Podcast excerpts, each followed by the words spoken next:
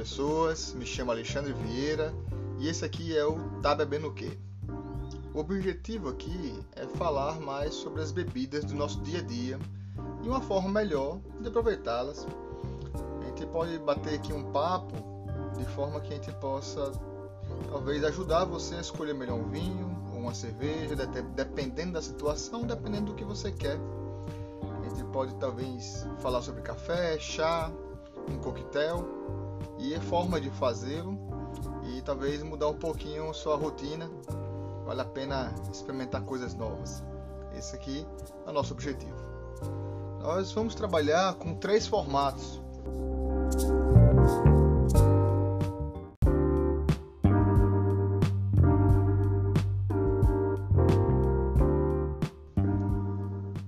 Formato com quem?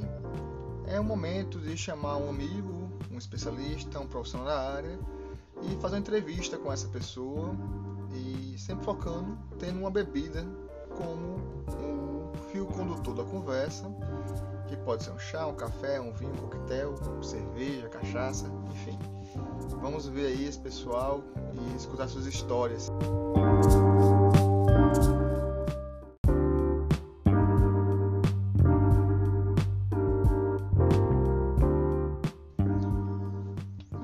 Balcão só que não.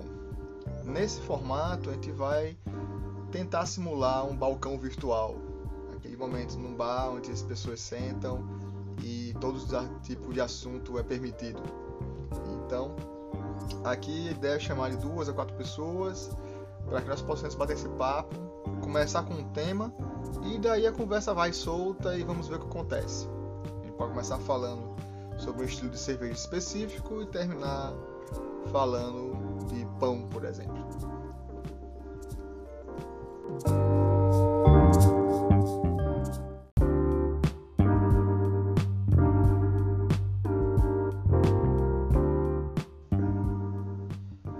Antes de terminar, sempre vamos deixar tanto eu vou falar quanto os convidados, caso haja convidado, uma indicação gastronômica e uma indicação de qualquer coisa. Pode ser uma série, pode ser livro, pode ser um, uma forma de fazer pão, enfim.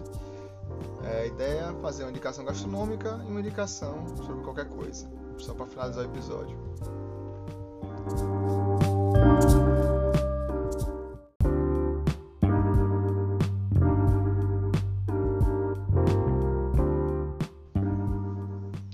A periodicidade está totalmente em aberto. Não sei como vai ser, a ideia aqui realmente é experimentar. Se conseguir fazer dois por semana, maravilhoso. Conseguir fazer um a cada 15 dias, estou feliz também. Mas é criar que esse projeto entre na minha rotina, que a gente possa realmente tocar ele da melhor forma possível.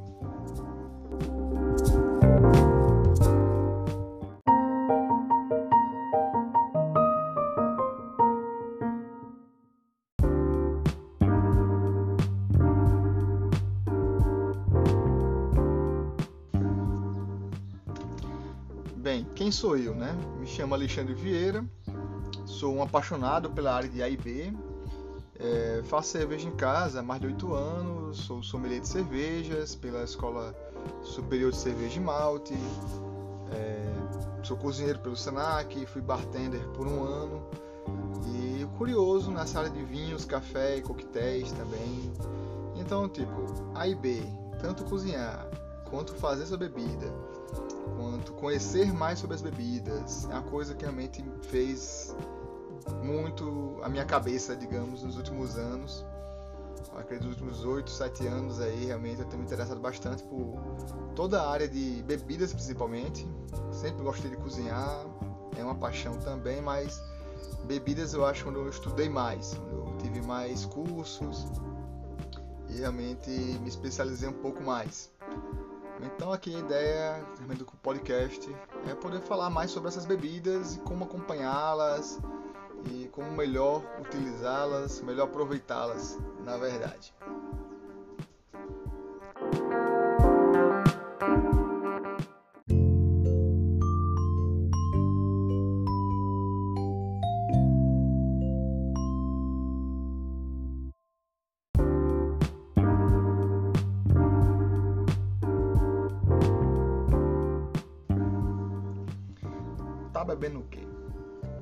Aqui é onde eu vou falar sobre as bebidas, né, nesse momento. Então nesse formato de um copo e eu, que seria, digamos, formato piloto, para gravar aqui sozinho, fazer alguns testes de som, eu escutei, eu optei aqui na verdade, né? Escutei, eu tô escutando agora, mas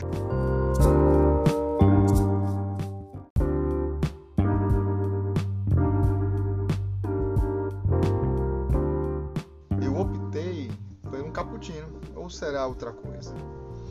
De acordo com o livro do café, publicado pela Publifolha da autora Annette Maldivar, ou Maldovar, não sei realmente pronunciar o nome dela, ela também é autora do livro, do livro Coffee Obsession. E ela aqui determina três receitas muito parecidas: o cappuccino, o café latte e o flat white.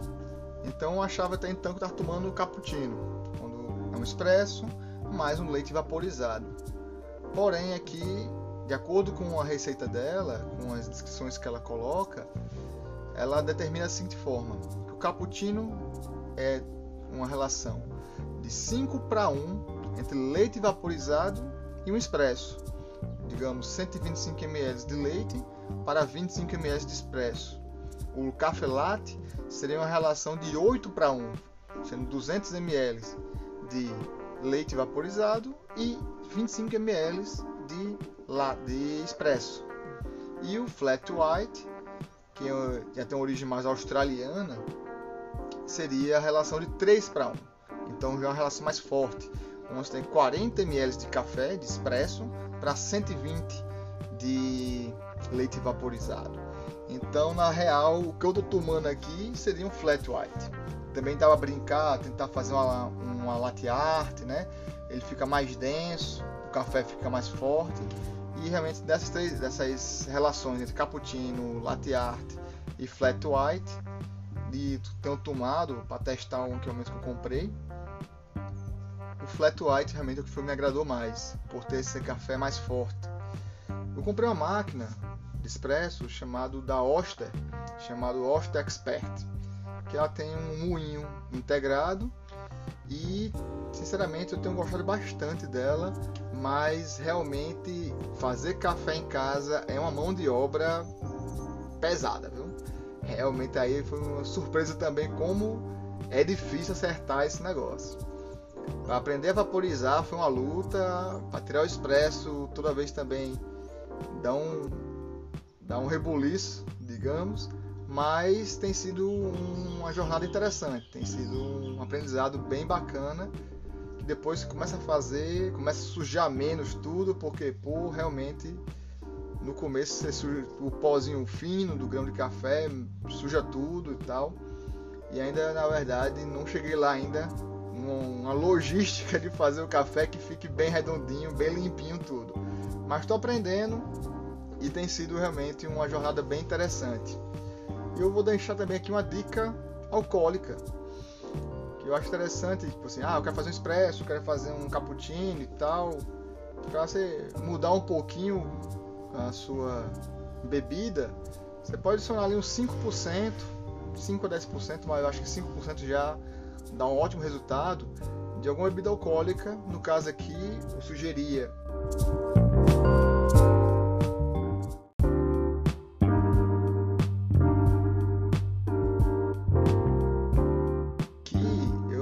sugerir o Fernet Menta, uma bebida amarga com esse aroma de menta, então, tipo, tem dado muito certo aqui, fez e é o que eu tô tomando agora no momento e realmente gostei bastante. E acredito que você possa substituir por um licor, que não tem um certo doçor, então caso seu café tenha ficado um pouco amargo, você pode também colocar um licor, um taxa de mais de 5%, para mim tem dado certo. E o licor de menta seria minha sugestão também. Então é isso, pessoal. Só para abrir aqui esse episódio, fazer um piloto. O que eu tô tomando hoje não é um cappuccino, está mais próximo de um flat white. Eu acho que é um, um essa relação expresso leite vaporizado fica bem mais interessante. O café fica mais presente e acho que fica mais cremoso também. E se puder botar 5% ali no fundo da, do seu copo, no fundo da sua taça, no fundo da sua xícara, dependendo de você está bebendo seu café, bota 5% antes de fazer. No caso aqui tinha 160 ml, então botei 8 ml de fermenta. Esse fermenta eu realmente estou gostando bastante dele, fazendo coquetéis e tal. E testando agora com o café, deu muito certo.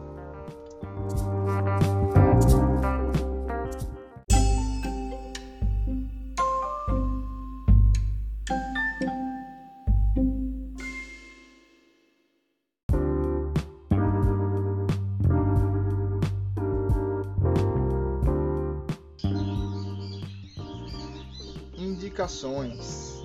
Hoje, para começar aqui esse projeto, quero deixar duas indicações. A indicação gastronômica é A Origem do Sabor. Tá na Netflix, tem duas temporadas e é uma forma de cozinha muito diferente. Acho que pra gente que é brasileiro, é essa cozinha chinesa tradicional. Ela é muito distinta, a forma que foi feito o documentário, acho que tá bem acessível, tá bem bacana. E, tipo assim, são episódios de 10, 12 minutos e mostram uma cozinha que às vezes utiliza ingredientes comuns da gente, tipo arroz, um arroz longo até, né? Nem arroz arbóreo, arroz assim fininho, pequenininho, arroz japonês, não. Um arroz é mais longo, mais parecido com agulhinha só que eles fazem um bolinho de arroz, por exemplo, que o negócio passa o dia inteiro apanhando. batem, batem, batem nesse negócio até ele virar quase uma pedra. Aí quando você ver, quando assa, aquele é mais macio, e é crocante por fora e macio por dentro. Parece bem interessante. Tipo, acredito que tem algumas coisas ali que.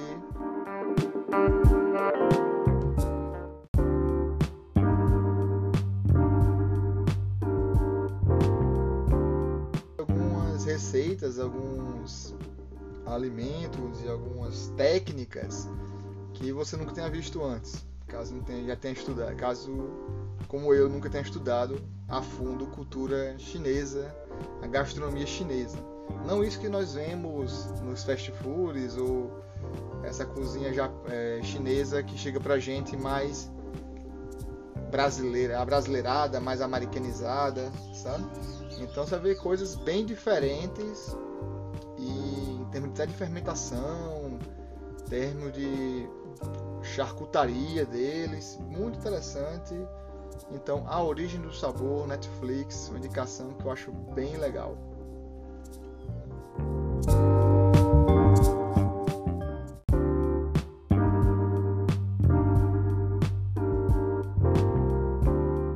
A segunda indicação é um livro chamado Prisioneiros da Geografia, do Tim Marshall.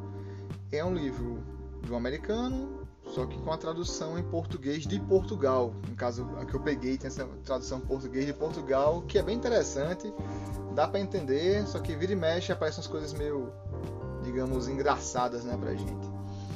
Então, mas dá para entender perfeitamente, sem nenhuma dificuldade.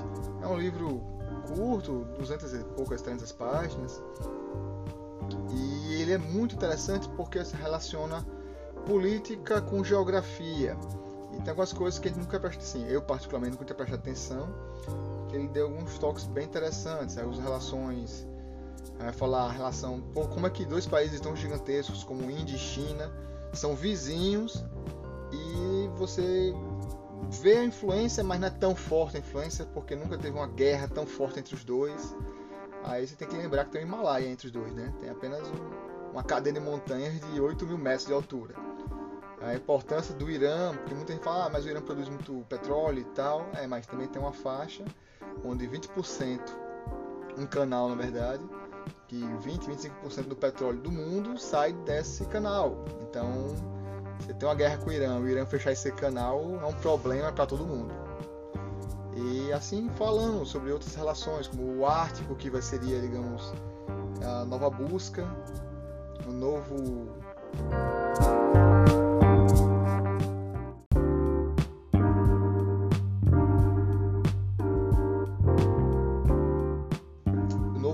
a ser explorado, novo campo virgem, com muitas aspas, a ser explorado, pois tem muito mineral, tem muita coisa lá dentro daquele, daquelas terras que com o de gelo começou a aparecer mais, começou a se tornar mais acessível, né? E ali Rússia, Estados Unidos, Dinamarca, enfim, Noruega, então, em todos vários países de olho ali no Ártico. E em relação também, tipo, faixa de Gaza, você vai ver que a geografia da faixa de Gaza é um negócio muito pequenininho dentro do, do território de Israel, que é um, um território desértico também. Então, essa relação de política com geografia é bem interessante.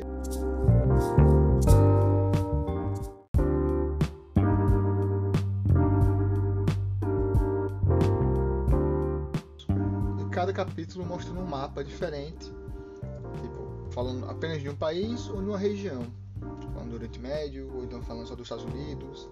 Então, para quem gosta dessa área de política, esse livro, Prisioneiros da Geografia, do Tim Marshall, ele faz essa relação de política e geografia muito bem feito, um livro relativamente curto, então fica aí a dica.